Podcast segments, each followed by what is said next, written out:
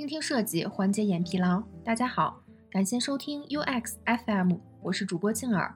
您可以在微信公众号中搜索 UX FM，关注我们的最新动态。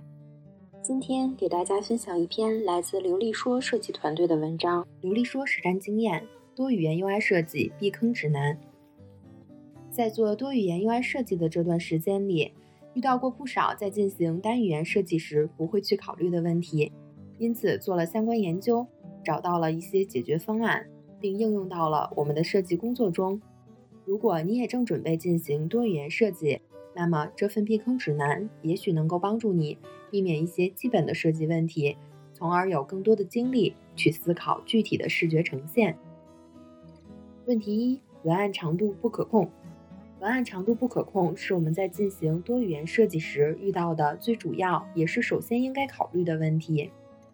我们发现该问题基本由以下两点导致：难点一，文案长度不易预测。有时候看似留足了空间的设计，但由于错误判断了文案翻译后的长度，导致原来的设计预留空间不够。这种情况在日语、西语等情况下尤为常见。用英日西的长度差异举几个简单的例子，大家感受下：email 电子邮件。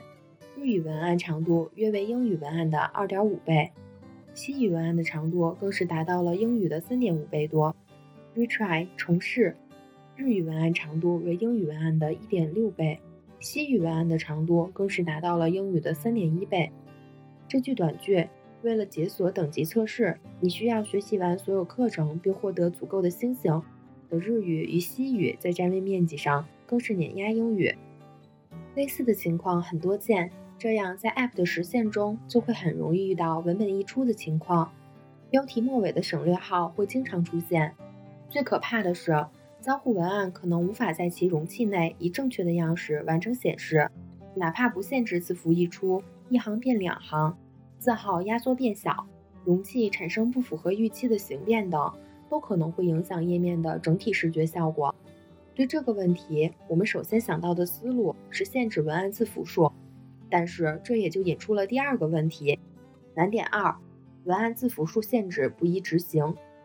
文案在界面中是帮助用户理解信息的，一个被迫阉割过的交互文案很可能无法准确表达含义，让用户无法正确解读，从而在使用产品时容易产生不符合预期的结果。这样的文案实际上是违背用户体验的。我们也屡屡由于限制文案字符数而和翻译产生许多沟通上的问题。在一些语境情况下，翻译方表示文案绝对不可能短到满足我们的字符数限制。因此，为了用户体验考虑，同时也为了减少不必要的翻译沟通，我们在设计时应尽量避免限制文案字符数的情况发生。解决思路一：在保证可读性与层级的前提下，尽可能减小字号。提高字符承载能力。那到底多小的字号是最小且能够保证可读性的字号呢？这可能还真没有一个标准答案。不同的字体字重会影响相同字号下的可读性。我们基于一些文字可读性方面的调研，再结合 Human Interface Guidelines 和 Material Design Guidelines 对字号的要求，并对爱彼迎等在包容性设计上投入较大的产品进行调研后。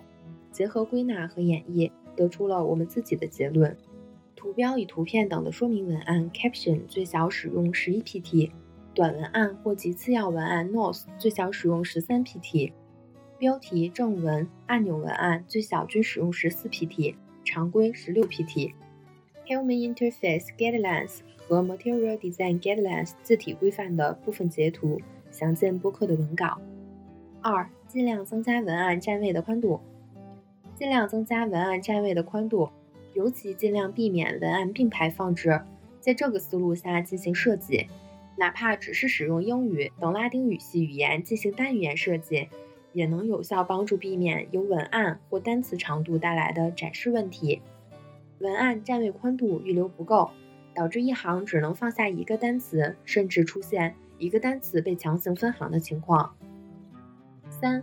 快速试验多语言下的文案实际长度，Translator 在 Figma 众多的多语言插件中实测最为好用。我们使用 Translator 检查页面在其他语言中的效果，它可以快速选择目标语言，并对所有文字进行机翻。虽然机器翻译未必准确，但我们在实际操作中发现，当英语文案正确时，人工翻译与机器翻译在绝大部分情况下的长度是非常接近的。在使用这样的方法进行检查后，暂时还未遇到人工翻译文案过长而导致需要重新设计的情况。问题二。前端字体实现效果不可控。越优秀的前端工程师，越是能够高度还原设计稿。然而，如果我们在进行多语言设计时不考虑以下问题，前端再优秀，怕也是爱莫能助。难点一：字体不可控。作为设计师，难免会对某些字体有特别的偏爱。有的公司会为表达产品调性购买字体，设计师往往也更趋向于使用公司专门购买的字体。可是，在涉及多语言时，这些字体可能导致以下问题：字符支持不够完整，并且当字体的特色较为明显时，遇到其不支持的语言而产生系统字体替换时，实际展示效果与设计时预期的效果不符。拿 Galroy 举例，如上图在字号 14pt 自重 Regular 下，Galroy 比 iOS 系统默认英文字体 San Francisco ProText。看起来更细更小。